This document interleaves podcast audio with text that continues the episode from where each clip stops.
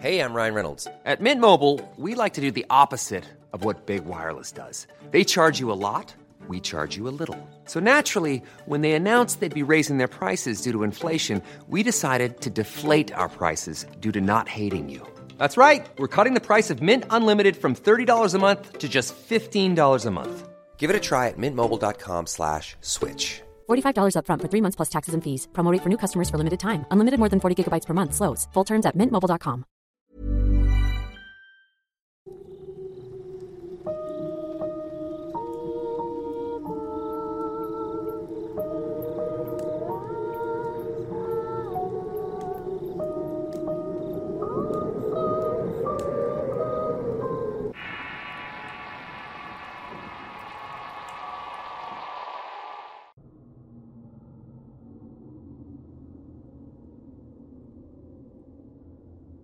Mucho se ha dicho acerca de la llamada brujería y sus elementos.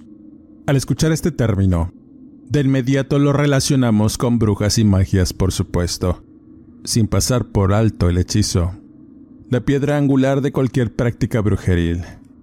En términos simples, un hechizo o conjuro es un acto mágico que busca producir ciertos efectos o la consecución de distintas intenciones sobre la realidad o bien alterarla a través de procedimientos de carácter sobrenatural que implican una diversidad de rituales y prácticas elementales para lograr un objetivo. Sin embargo, y al igual que todas las prácticas esotéricas tienen ciertas características y clasificaciones, así como una diversidad de especialistas o ejecutantes que pueden dominar una o varias de estas prácticas. Ya he mencionado en anteriores podcasts sobre algunas de estas clases principalmente basadas en la adivinación, no solo de eventos presentes, sino del futuro, usando algún tipo de premonición e ideas para determinar ciertos eventos por venir, mismos que puedan o no ser alterados de distintas formas para construir un destino diferente al de una persona que busca en los servicios que los hechiceros puedan lograr. De igual forma, la hechicería tiene muchas prácticas que van encaminadas a buscar el sometimiento de los pensamientos o la voluntad de alguna persona, formando así muchas historias de terribles consecuencias por el uso sin conocimiento e indiscriminado de ciertas prácticas que están al alcance de cualquier persona que busque realizarlas, pero al desconocer ciertas reglas, elementos y leyes esotéricas, muchas veces se embarcan en destinos que rayan en lo trágico y lo adverso. Aunque la hechicería está relacionada con lo oculto y con las religiones paganas, no es extraño a veces encontrar ciertas prácticas de estas mismas en religiones conocidas y aceptadas por la mayoría de las personas en la actualidad.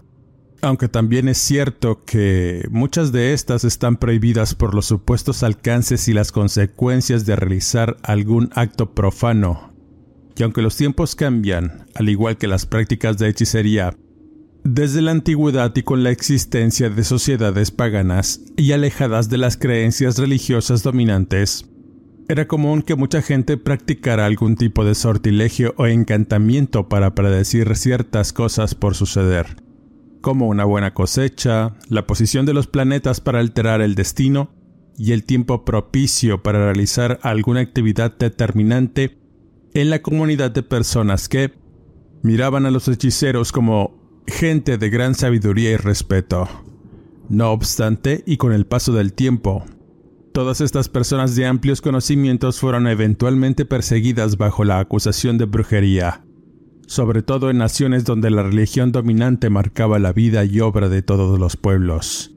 Y en la actualidad, la práctica de estas artes, aunque no es realmente aceptada ampliamente, Muchas de las personas la ven como una tradición y como parte de la cultura existiendo diferentes propuestas en cuanto al tema de la hechicería que está relacionada muy de cerca con la brujería y en muchas ocasiones.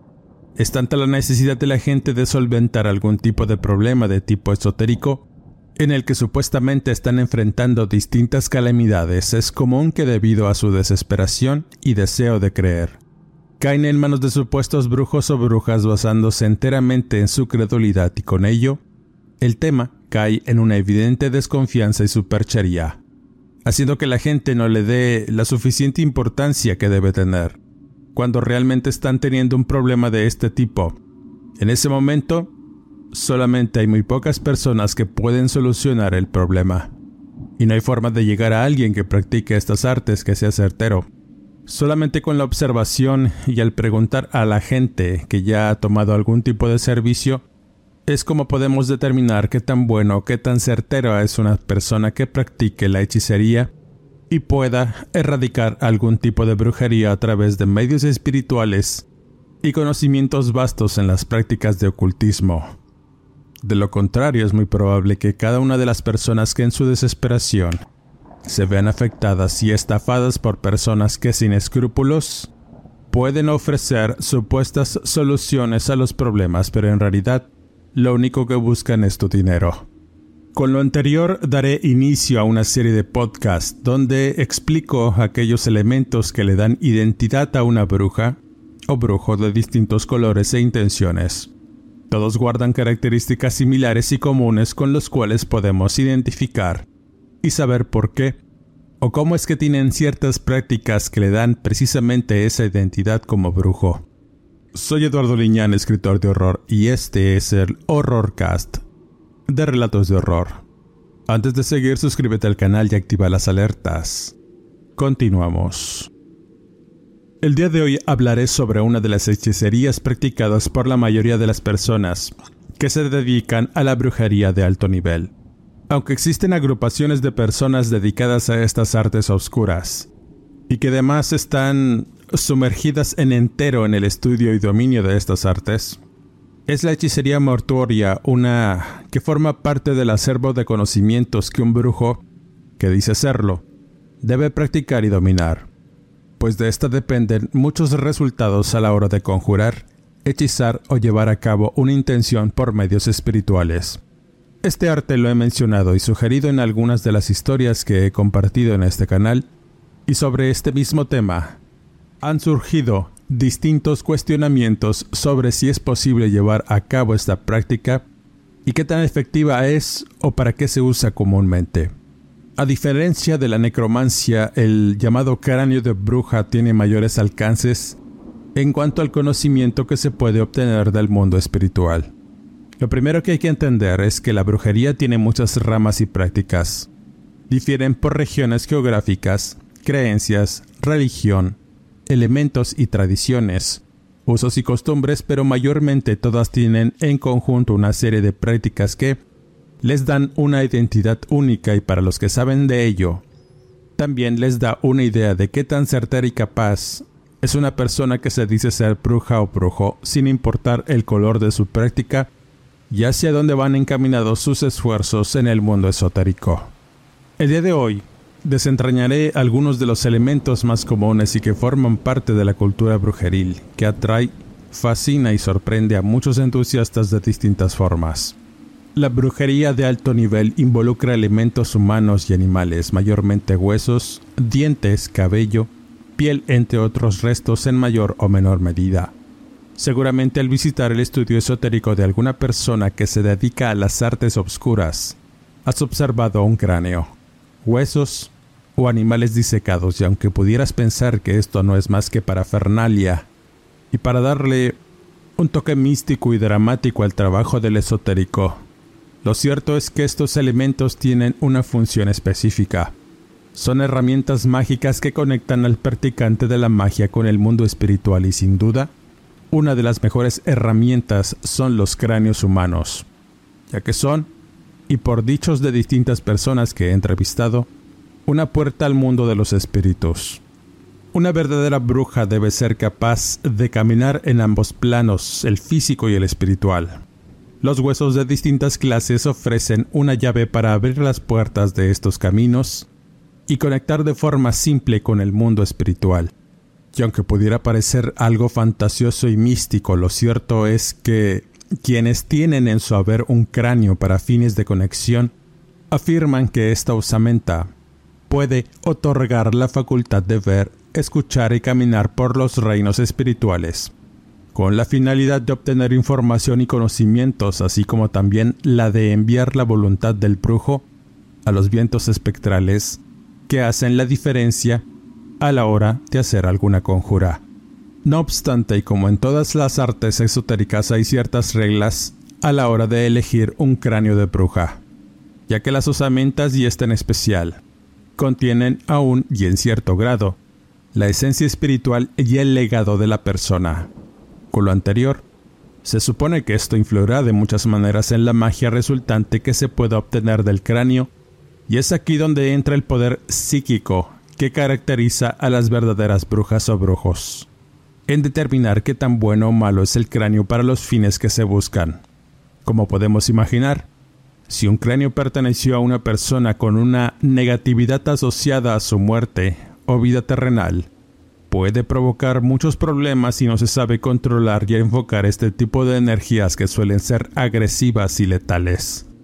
De igual forma, se cree que el estado del cráneo es importante, ya que si está completo y con mandíbula, este puede ser ideal para lograr escuchar las voces de los espíritus, funcionando como una especie de oráculo al servicio del ocultista, que al entrar en un profundo estado de meditación puede conectarse con las entidades y estos a través del cráneo, ofreciendo un canal de comunicación seguro para el brujo, ya que no se usa el cuerpo físico para tal fin como lo hacen los mediums, y evitan los riesgos que implica la manipulación de los muertos a través del propio cuerpo. Cuando el cráneo está incompleto, le falta la mandíbula. Se dice que solo funcionan como un instrumento mágico o talismán, del cual se obtiene cierta sabiduría y respuestas para ejecutar algún tipo de arte oscuro. Como lo mencioné antes, es importante saber la clase de energía espiritual que emana de la osamenta, de tal suerte que no basta con solo ir a un cementerio y desenterrar el cráneo de la abuela o algún otro difunto para conjurar un cráneo de bruja. La profanación es una práctica que rompe la ley espiritual de distintas formas y con ello, las consecuencias del acoso sustos y daños por parte de los entes espirituales al ser tratados irrespetuosamente es muy común. Paradójicamente, hay brujas que usan la profanación como una práctica común y usan en mayor medida la esencia espiritual de los huesos, pero de ello hablaré en un subsecuente podcast. Por lo general y en épocas en que las brujas de tradición morían, estas heredaban a sus familiares o aprendices dones, conocimientos y sus huesos o aquellos que habrían adquirido con el tiempo. En épocas actuales es común encontrar y comprar de cualquier forma clandestina, pero eso no es del todo recomendable, aunque también es posible comprar de manera legal una osamenta. Todo depende de qué tan certero seas a la hora de saber qué tan buena energía emana de la calavera.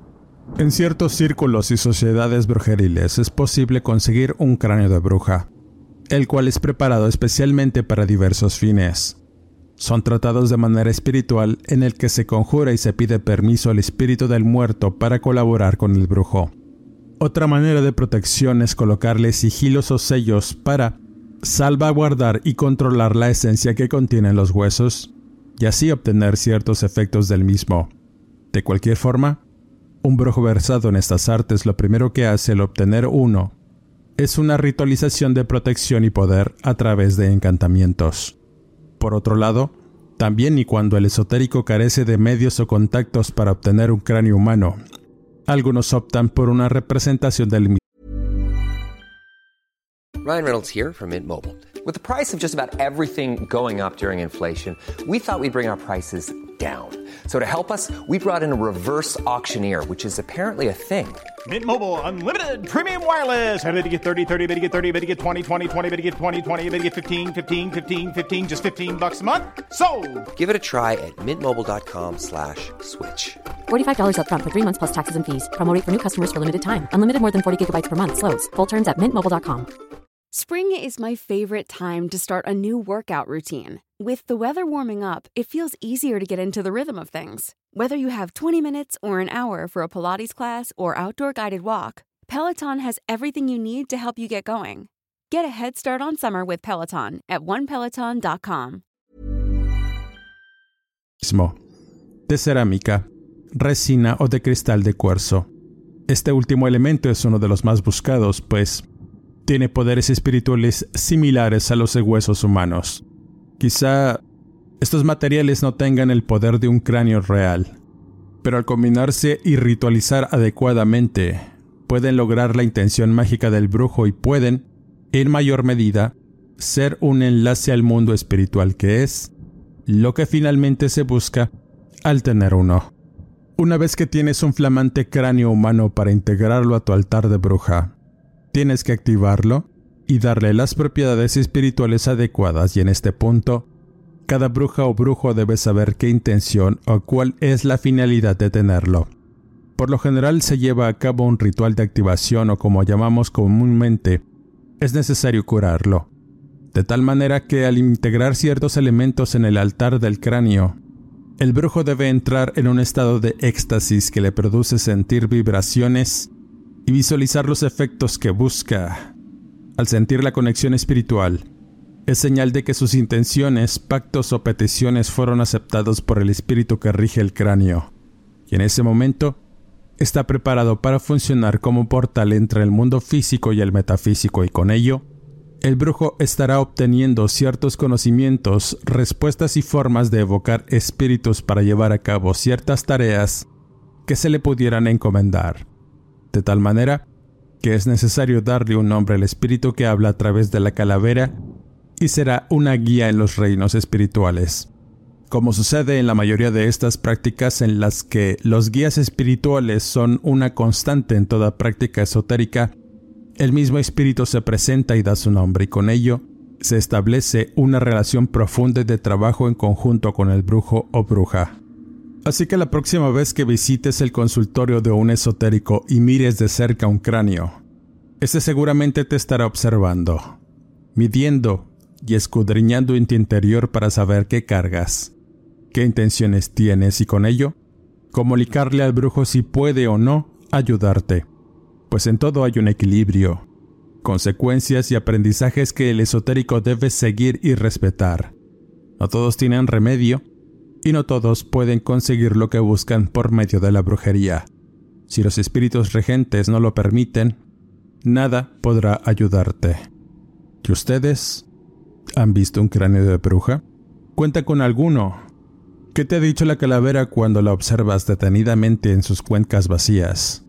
¿Cuál es el mensaje y la misión que debes seguir? Déjame saber tu opinión en la caja de comentarios de este video. Continuamos. Finalmente, y en el relato relacionado, hablaré de una situación escalofriante que le sucedió a una antigua amiga de andanzas. Hace algunos años, cuando recién me dedicaba a investigar y documentar ciertos fenómenos sobrenaturales, una de las personas que conocí en varios de estos recorridos fue Paloma Herrera, a la cual, y si me está escuchando, le mando un saludo afectuoso donde quiera que se encuentre. Nos conocimos durante una reunión de personas interesadas en el tema paranormal. Ella buscaba ciertas respuestas a eventos que le ocurrieron años atrás cuando aún vivía con sus padres. En esa reunión habló a grandes rasgos sobre un cráneo de bruja que le perteneció a su finada abuela y que llegó a ella en un momento de mucha tribulación. Por supuesto, en ese tiempo no tenía el conocimiento ni la experiencia en ciertos temas para intentar darle un razonamiento al asunto. Pero luego de muchos años de no verla y explorando nuevamente en el tema paranormal, llegó esa imagen de la calavera que describió y esta es su historia. Como siempre, la veracidad de las palabras contenidas en este relato queda en su apreciable y atinado criterio. Paloma siempre fue una mujer escéptica de muchas cosas. Para ella la religión, las creencias místicas y esotéricas significaban fanatismo y algo que la gente abrazaba para llenar ciertos vacíos como ella los llamaba de tal suerte que cuando su abuela materna llegó a vivir a casa de sus padres, sintió cierta incomodidad pues no se llevaba muy bien con ella, por considerarla de costumbres extrañas en su apreciación. La señora era originaria de un remoto pueblo de Oaxaca, de aspecto menudo y siempre vestía con huipil, descalza todo el tiempo con cabellos canosos que eran recogidos con una larga trenza y las arrugas en su rostro y cuerpo denotaban una edad y sabiduría notable, aunque tenía ciertas creencias que rayaban en lo siniestro, pues, ya dichos de Paloma, su abuela era una bruja. y eso lo descubriría con el tiempo y con una situación que lejos de ser interesante para ella resultó en una situación de mucho pavor y un cambio radical de ideas en sus pensamientos y emociones que le hicieron prácticamente escapar de su familia. La señora era muy reservada y callada, hablaba lo necesario, solo para pedir de comer y su privacidad. Siempre se la pasaba encerrada en un pequeño cuarto que su madre le había dispuesto para que se quedara. Era un cuarto que antiguamente era un área de servicio que se adaptó para que tuviera una cama y una pequeña cocina donde preparaba sus propios alimentos, pues decía que no confiaba en la gente ni en la comida que le daban otras personas. Era un espacio muy amplio que comenzó a llenar con diversos objetos. Paloma le tenía cierto respeto y algo de temor a su familiar. Era una mujer que tenía costumbres extrañas que provocaban cierta aversión hacia su persona, y la primera de esas costumbres la despertó una madrugada en que escuchó como alguien hablaba. Su habitación en ese entonces estaba sobre el cuarto donde dormía su abuela y tenía vista al patio trasero, de tal suerte que esos ruidos la despertaron y al asomarse a través de la ventana, con algo de inquietud observó que estaba desnuda, en medio del patio y dentro de un círculo de blancas y redondas piedras, sobre las cuales había colocado algunas veladoras e inciensos que humeaban de forma extraña dándole al ambiente un aroma muy peculiar. Aunque no era desagradable, si era penetrante en muchos sentidos. Hacía una especie de rezo y la voz sutil y ronca resonaba por todos los rincones. En tanto, un leve vientecillo la envolvía y movía las ramas de los árboles y a pesar de ello, las llamas de las veladoras dispuestas ardían aún más. Otra cosa que notó es que tenía su frágil y arrugado cuerpo cubierto de lodo o tierra y en el momento que alzó sus manos al cielo y eleva una plegaria en voz alta, con espanto miró que tenía entre sus manos un cráneo, el cual poco a poco bajó y lo sostuvo frente a su rostro en tanto lo miraba y le hablaba en un idioma indígena, para después darle un beso en la hilera de dientes que hizo a Paloma sentir algo de repugnancia y zozobra. Era irreal aberrante todo aquello que presenció. Cuando finalmente termina su extraño acto, deja el cráneo en medio del círculo y se inclina sobre su frente para rendir pleitesía a algo que hasta ese momento no había observado. La sensación de incredulidad que de principio sintió fue desapareciendo a medida que el terror invadía cada poro de su piel al erizarse y su corazón latir con fuerza al mirar algo extraño en el patio. Observó dos breves luceros sobre una densa obscuridad al fondo del patio. Esos destellos parecían observar todo el ritual, pero al notar que esas luces centellaban, un leve parpadeo denotó que era algo más horrendo lo que permanecía ahí. Fueron breves segundos en los que vio una entidad oscura, de cuerpo alto y alargado que permanecía en silencio, solo mirando a los destellos de las veladoras. La sensación de petrificación producto del tremendo espanto que le produjo mirar aquello fue rota en el momento que esos destellos parecían observarla fijamente. En ese instante, la movilidad volvió a su cuerpo, solo para brincar a su cama y taparse para no mirar y pensar, pero estaba temblando, tratando de darle una explicación a lo que vio. Lo siguiente fueron minutos de angustia al escuchar cómo su abuela hablaba y decía cosas incomprensibles ruidos raros y un claqueteo que le pareció extraño. Fueron tantas cosas y nada gratas las que pasaron por su mente hasta que todo quedó en silencio, pero la sensación de temor que la dominó en ese momento la mantuvo en vilo hasta que el cansancio la venció y pudo dormir. Por la mañana y al desayunar, le comentó a su madre la situación con la abuela. Tan solo le pedía no molestarla y dejarla sola con sus costumbres. Mi amiga estaba atónita con la respuesta y con la idea de que las cosas estaban peor de lo que pensaba. Solamente le hizo caso y evitar todo lo posible a la mujer, pero a veces tenía que llevarle de comer o atender ciertas necesidades cuando le llamaba, y ahora le iba a pesar aún más hacerlo. Las noches a partir de ahí fueron de mucha tensión. A pesar de que la señora ya no hizo alguna práctica, Paloma tenía mucha ansiedad de imaginar que aquella negrura que vio afuera aparecería nuevamente para observarla a través del cristal de su ventana. Fueron noches interminables las que sufrió y el insomnio la hizo padecer y tener desórdenes mentales, además de alterar la realidad a su alrededor, llegando a tomar medicamentos de forma compulsiva para poder dormir. Diariamente era un martirio tener que atender a su abuela cada que su madre se lo ordenaba, llevarle de comer, pasear y lavar su cómodo, y oler la peste de su vejez cada que entraba en su habitación. En ese lugar todo estaba desordenado.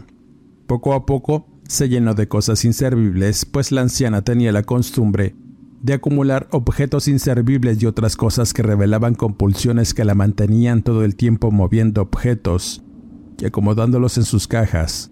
Paloma nunca llegó a mirar nada raro además de la basura y cosas acumuladas, pensando que quizá esa calavera que observó aquella noche fue su imaginación u otra cosa que no pudo distinguir bien por lo retirado, pero la osamenta se haría presente días después. Sucedió durante una tarde que regresaba de la escuela. Sus padres habían salido al cine en tanto la abuela se fue a un local al que frecuentaba regularmente donde se surtía de hierbas y elementos que usaba y mantenían la casa con aroma a copal, carbón y saumerios, mismos aromas que tenían a Paloma con un disgusto permanente y deseando acabar la escuela para irse de su casa o que la abuela se fuera. Habiendo un momento de desesperación en el que deseó que muriera para dejar de sentir todo aquello que la mantenía siempre temerosa dentro de su propia casa. Estando en soledad, respiró un poco aliviada. Se preparó algo de comer y se sentó a mirar la televisión en calma, mientras los minutos fueron pasando. La falta de sueño constante y el arrullo del aparato la hicieron quedarse profundamente dormida hasta que despertó, luego de un sueño extraño. Ya era de noche y estaba a oscuras. Solo la luz azulada de la televisión iluminaba algo los oscuros rincones de la casa, por lo que se levantó a encender las luces y mirar el reloj. Era muy tarde, temiendo que su abuela hubiese llegado, pero recordó que no tenía llaves de ninguna puerta, o al menos eso pensaba. Meditaba en que debió tocar el timbre para que le abrieran. Sus padres tampoco habían llegado, por lo que se dispuso a cenar, y al entrar en la cocina pudo escuchar un sonido peculiar, uno que iba y venía, hasta que se hizo más presente en el silencio que la rodeaba. Paloma definía ese sonido como un claqueteo. Entonces y con algo de nerviosismo identificó que era el mismo ruido que había escuchado noches antes, mientras la anciana conjuraba algo con su práctica. Sintió que su sangre se helaba al imaginar que algo aparecería de pronto para provocarle el mayor de los sustos, pero intentó calmarse. Era temprano. Los autos y las personas aún podían escucharse pasar por la calle pero el momento de ansiedad no la dejó estar tranquila hasta que el sonido del claqueteo se hizo constante y en ese momento la curiosidad le hizo investigar de dónde provenía pensando que era algún vecino trabajando. Se acercó al patio para mirar. Todo estaba tranquilo y apagado. Al poner un poco de atención, notó que el sonido provenía de la habitación de su abuela. Pensando que quizá había regresado, se quedó frente a la puerta notando que dentro había cierta luminiscencia, pero al parecer aún no había llegado pues no se escuchaba dentro. Así que al volver y escuchar el ruido se acercó lento a poner su oído en la puerta y esta vez el ruido sonó más fuerte, haciéndose interminable y provocando irritación e impaciencia en Paloma que sin pensar abrió rápidamente y al mirar qué era, pudo contemplar las luces de las velas que tenía dispuestas por varias partes. Pero había algo fuera de lugar en todo aquel desorden, y era una pequeña mesa redonda en la esquina del cuarto, debajo de lo que sería un altar un tanto peculiar y alejado de todos esos tradicionales donde esperas ver santos y crucifijos. Este en cambio tenía objetos siniestros que rayaban en lo perverso por la apariencia de seres horribles con aspecto de animal, hechos de yeso además de hierbas, vasos de agua y platitos que contenían aceite, carbón y sal, cosas de bruja como Paloma después descubriría. Pero había algo más, algo que sobresalía de todo aquello y era un objeto cubierto con una tela negra. Se iba a dar la media vuelta, pero un leve claqueteo la hizo voltear para centrar su atención en el altar. Acercándose con cautela y obedeciendo a su curiosidad, hizo a un lado la tela para descubrir el cráneo que descansaba sobre la mesa. El susto que sintió la hizo llevarse la mano a la boca para suprimir el grito ahogado en su garganta. Allí estaba la calavera amarillenta y de blancos dientes que parecía sonreírle con burla. Las cuencas vacías le daban un aspecto macabro y una sensación de ser observada. Sobre algunas partes de los huesos de la tapa parecía haber algunas inscripciones, letras y números que quizás significaban algo. De pronto, el claqueteo resonó en sus oídos y provenía de la osamenta. Fue una locura escucharlos. Una idea horripilante se instaló en la mente de Paloma y sintió como sus piernas no le respondían al querer huir de la habitación. Y apenas lo iba a hacer, y en un parpadeo pudo observar como de esas cuencas que se suponía deberían estar vacías, surgieron un par de ojos que se clavaron en su rostro asombrado. Era imposible.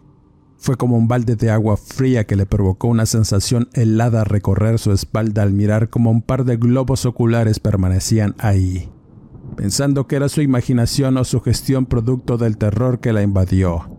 Se hizo hacia atrás para salir y esos ojos la seguían firmes en cada movimiento que hacía, hasta que escuchó una voz ronca detrás y una mano callosa la sujetó del brazo con mucha severidad, sacudiéndola y provocándole aún más espanto. Era la abuela. La frágil anciana estaba furiosa y vociferaba insultos por el atrevimiento, por invadir ese espacio al que consideraba sagrado y perturbar a su espíritu protector. Eso fue una equivocación, y antes de que pudiera decir algo, reaccionó por el tremendo bofetón que le dio y en ese instante todo a su alrededor cambió. Ni siquiera las velas estaban encendidas, y aquella calavera permanecía ahí, inamovible sonriendo con esa risa funesta y las cuencas vacías. Los ojos se habían ido y eso fue suficiente para salir corriendo a la calle y esperar a sus padres. Estaba aterrada y no quería permanecer ni un momento más en su casa. Los minutos pasaban y la ansiedad fue tortuosa. Muchas ideas en su mente, temores e incredulidad. Al llegar sus padres y verla asustada con los ojos bien abiertos, supusieron que algo estaba mal. Al explicarles la situación, ambos padres no pudieron creer tales dichos, reprendiéndola por el hecho de no querer a su abuela, ni ser compasiva con una señora de edad y con muchas enfermedades que la mantenían dependiente todo el tiempo. Paloma no podía creerlo. Tenía todo en contra y no iba a poder hacer nada. Lo único que le restaba era huir de su casa e irse a refugiar con una compañera de la escuela.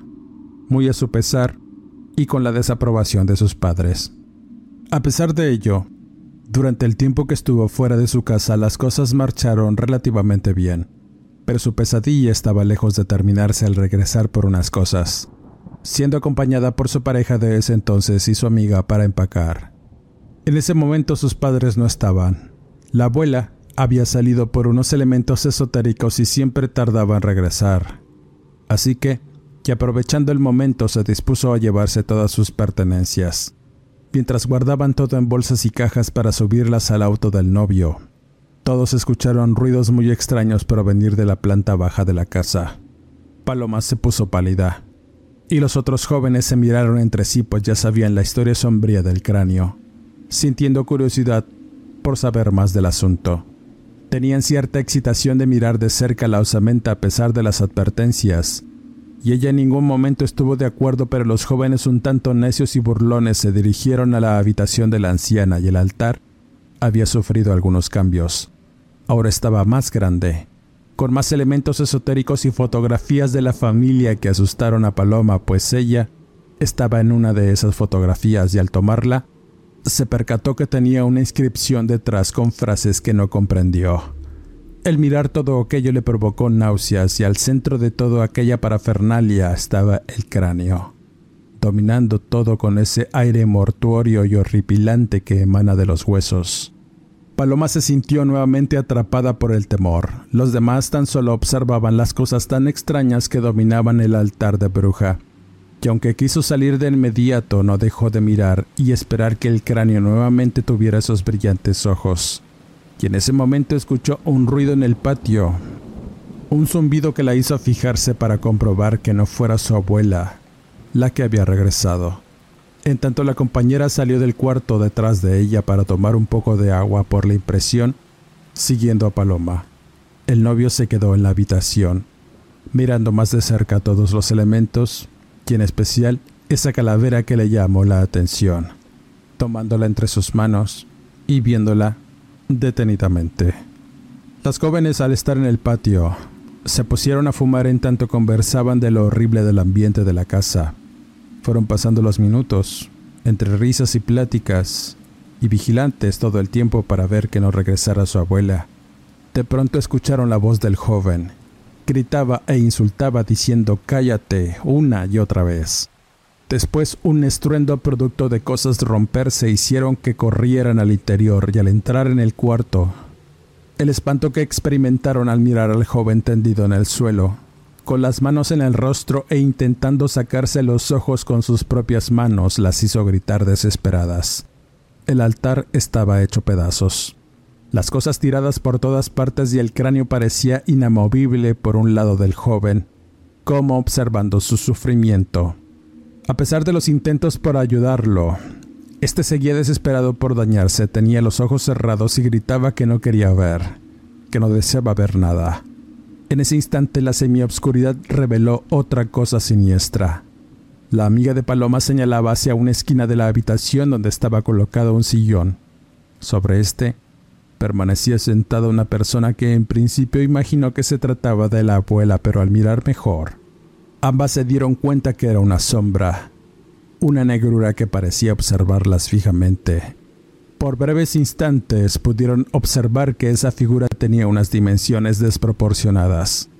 Era un torso demasiado largo y con los brazos apoyados a los lados. Lo que parecían ser las piernas eran una mancha que caía sobre el piso y la cabeza que debía ir sobre los hombros de esa cosa horrible. Era inexistente. Ambas mujeres sumidas en el terror hicieron un esfuerzo por levantar al muchacho y salir huyendo de la casa. El joven no cooperaba, pues manoteaba e intentaba tallarse la cara con sus propias uñas. Fue un momento desesperado que las obligó a llevarlo a urgencias y ahí los médicos tranquilizaron su crisis nerviosa quedando en observación en tanto las jóvenes no podían estar tampoco en calma. Cuando por fin salió del hospital, el joven era otra persona. Estaba en un letargo prolongado quizá de tanto medicamento que le suministraron y su semblante enfermo hizo a Paloma sollozar y preguntarle qué había visto. Los padres del muchacho la culpaban por ese estado deplorable que tenía, pues no podía ni siquiera hilar una frase. El joven en días posteriores llevó a cabo lo que tanto deseaba en principio. Su desequilibrio le obligó a sacarse los ojos con un desarmador. Siendo encontrado desnudo en la calle después de un episodio psicótico en el que alegaba ver cosas horribles, se sacó ambos globos oculares quedando sangrante y deambulando por las calles. Paloma tuvo prácticamente que huir del acoso que los padres de su exnovio le hicieron por culparla de todo lo que le ocurrió a su hijo. En su historia cuenta que al regresar a su casa dispuesta a encarar a la abuela, se topó con la noticia de que la anciana había muerto. Una noche al dormir ya no despertó. Lo más extraño es que previo a eso, dejó escrita su última voluntad en un sobre que colocó en su altar, y una de sus peticiones era ser enterrada con el cráneo en una tumba sin cruces y sin nombre. La mamá de Paloma cumplió al pie de la letra la petición de su madre y posteriormente continuaría la tradición de orar a los espíritus de tradición, al tener su propio cráneo en un altar que colocó en la casa.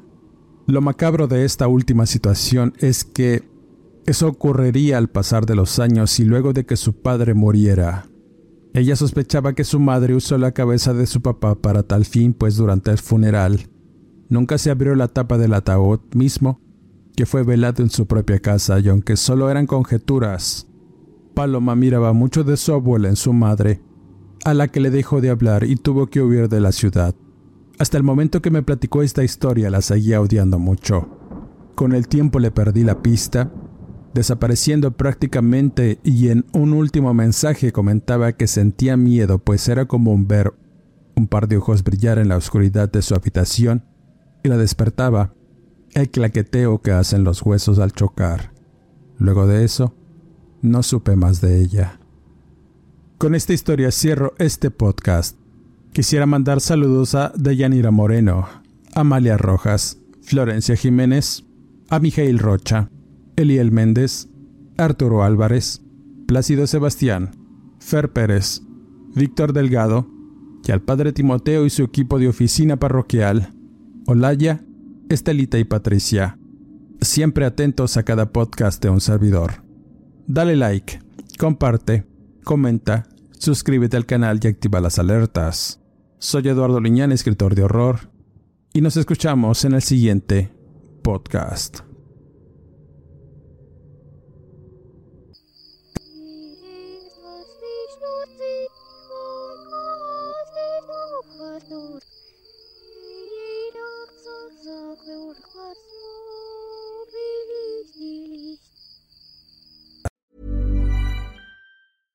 How would you like to look five years younger? In a clinical study, people that had volume added with Juvederm Voluma XC in the cheeks perceived themselves as looking five years younger at six months after treatment. Look younger, feel like you. Add volume for lift and contour in the cheeks with Juvederm Voluma XC. Reverse signs of aging by adding volume to smooth laugh lines with Juvederm Volure XC. For important safety information and to find a licensed specialist, visit juvederm.com. That's J U V E D E R M.com. Not for people with severe allergic reactions, allergies to lidocaine, or the proteins used in Juvederm. Common side effects include injection site redness, swelling, pain, tenderness, firmness, lumps, bumps, bruising, discoloration, or itching. There's a risk of unintentional injection into a blood vessel, which can cause vision abnormalities, blindness, stroke, temporary scabs, or scarring. Talk to a licensed specialist to find out if it's right for you.